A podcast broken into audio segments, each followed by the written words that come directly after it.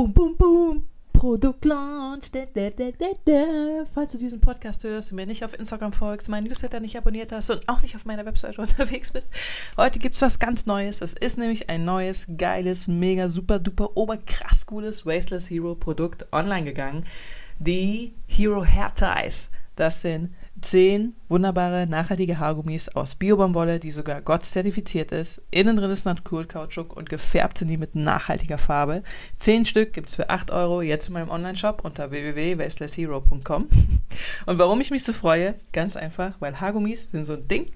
Da habe ich erst ganz spät drüber nachgedacht, oh shit, die sind ja auch aus Plastik und eigentlich sind das so Dinger, die verliert man auch, aber gut, die sind ja so klein, dann kann es ja nicht so schlimm sein. Dann habe ich drüber nachgedacht, ah, Haargummis sind ja eigentlich auch immer in Plastik verpackt oder an so einer, ähm, an so einem Haargummihalter oder einmal umwickelt mit Plastik oder sogar in einer Tüte oder sogar, wenn ich jetzt dran denke, diese so aussehen wie Telefonkabel, die sind ja komplett, glaube ich, aus Kunststoff. Oh, Mist, dann habe ich mal kurz nachgeschaut, wie oft die verkauft wurden. Alleine diese, die aussehen wie Telefonkabel, wurden ein paar Millionen Mal verkauft. Ein Unternehmen hat ein paar Millionen Euro in nur einem Jahr mit dem Verkauf von diesen Haarbändern gemacht. Wenn du dir jetzt mal überlegst, wie viele davon weggeworfen werden, wie viele du zufällig verlierst, wie viele du auf der Straße siehst, ist das doch eine ganze Menge an Kunststoff, der da einfach drin ist. Das ist einfach unfassbar. Ja, und deshalb freue ich mich umso mehr, dass es jetzt dieses wundervolle neue Produkt gibt. Wenn du findest, zehn Stück in der Verpackung sind zu viel, dann teile doch einfach mit einem Freund oder einer Freundin.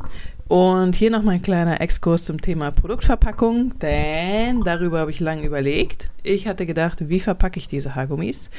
Eigentlich wollte ich so eine Karte mitkaufen, auf der die Haargummis, äh, auf die die Haargummis draufgespannt sind. Ihr kennt die, ich weiß nicht, wie die heißen. Die hängen dann einfach so im Laden.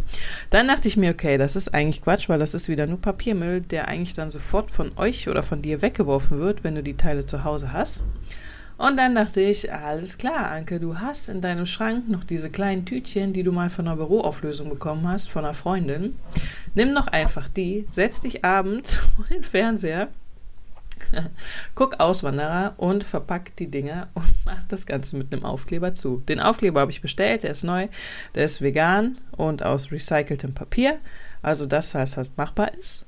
Und ja, die Tüten wären sonst einfach irgendwie im Müll gelandet, hätte ich die nicht genommen. Ich habe noch ganz viele davon da, also ich hoffe, die halten noch so zwei Jahre. Sonst muss ich gucken, was ich dann mache.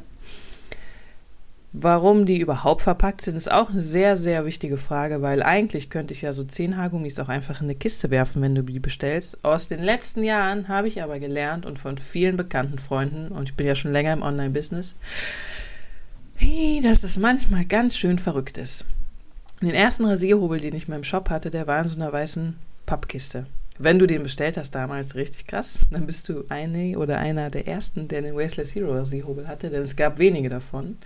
Leider beim Versand zu mir waren ein paar von diesen Pappkisten verknickt. Das hatte ich gesehen und dann hatte ich gedacht, okay, kaufe ich jetzt neue Pappkisten, werfe die alten weg und verpacke die Rasierhobel, ich glaube, das waren zehn Stück, in diesen verpackten, verknitterten Kisten, verpacke die neu, damit, wenn das jemand bestellt, der nicht so eine kaputte Kiste bekommt, oder denke ich mir einfach, Anke, die Kisten, in die die Rasier, in der, ist ein schwierig, wo die Rasierhobel drin sind, die werden wahrscheinlich eh in Müll geworfen. Also macht es keinen Sinn, nochmal eine neue Verpackung dafür zu kaufen und die alte wegzuwerfen, weil dann würden zwei Verpackungen anfallen, die in Müll landen. Also gut. Soweit, so gut. Ähm, diese zehn Stück wurden verkauft und von mindestens drei Kunden oder Kundinnen kam zurück, boah, es war aber schon blöd, dass die Verpackung kaputt war. Und dann habe ich gedacht, hm, okay. Dann habe ich tatsächlich auch bei, äh, ich glaube, einer oder zwei oder bei allen, ich weiß es nicht mehr, gefragt, nutzt du die Verpackung denn weiter? Dann kam Nein zurück. Es kam dann zurück, ja, es ist schon blöd, wenn das als Geschenk verschenkt werden soll und dann ist die Verpackung kaputt. Dann hatte ich als Tipp gegeben, hey, nimm doch vielleicht was, was du zu Hause hast. Das kam dann auch nicht so gut an. Und das ist eben so der Zwiespalt, zwischen dem ich mich immer befinde. Ich kann das durchaus verstehen. Und ich habe mir überlegt, gut, Anke, wie kommt das an, wenn ich mir zehn Haargummis kaufe? Und die Kollegen fliegen einfach so in einem Paket rum. Sagen wir mal, ich hätte noch ein festes Shampoo dazu bestellt, noch einen Luferschwamm dazu bestellt, eine Seife oder sonst was anderes, eine waschbare Slip-Einlage und dann fliegen halt so zehn Haargummis drin rum. Klar weiß ich, dass die wertvoll sind, weil die halt nicht aus billigem Kunststoff sind, sondern aus anderen Materialien. Aber was passiert in meinem Hirn wirklich? Und das Finde ich eine spannende Frage. Wenn ihr demnächst mal irgendwas online bestellt und ihr macht das Paket auf, was denkt ihr? Es gibt nicht umsonst ganze äh, Studienabschnitte, die sich rund um Verpackungsdesign drehen. Es gibt nicht umsonst jede Menge Designer und Designerinnen, die Verpackung designen. Es gibt nicht umsonst Wettbewerbe für ähm, Verpackungen, sogar Deutschland, sogar weltweite Wettbewerbe. Das Thema Verpackung ist ein Riesenthema, weil das ganz oft unterbewusst in unserem Kopf abläuft. Ich hatte das ähm, bei meinem Buch als Beispiel nochmal. Die erste Auflage habe ich mit ganz dünnem Papier gedruckt, 80 Gramm Papier. Das Buch ist 0,08 mm, 0,8 mm dick. Ich glaube, ich hatte es schon mal gesagt. Ähm, und das ist halt eher so dick wie eine dicke Zeitschrift.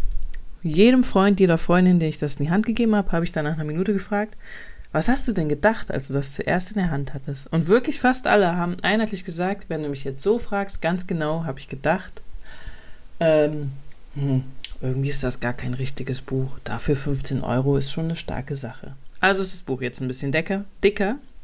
Immer noch auf super nachhaltigem Papier, einfach ein bisschen dicker. Eigentlich könnten alle Bücher auf der Welt nur ein Drittel so dick werden, wenn wir daran gewöhnt wären, dass Bücher einfach dünn sind und nicht immer denken würden, Bücher müssen mindestens so dick sein wie der Daumen. Das gleiche bei den Haargummis.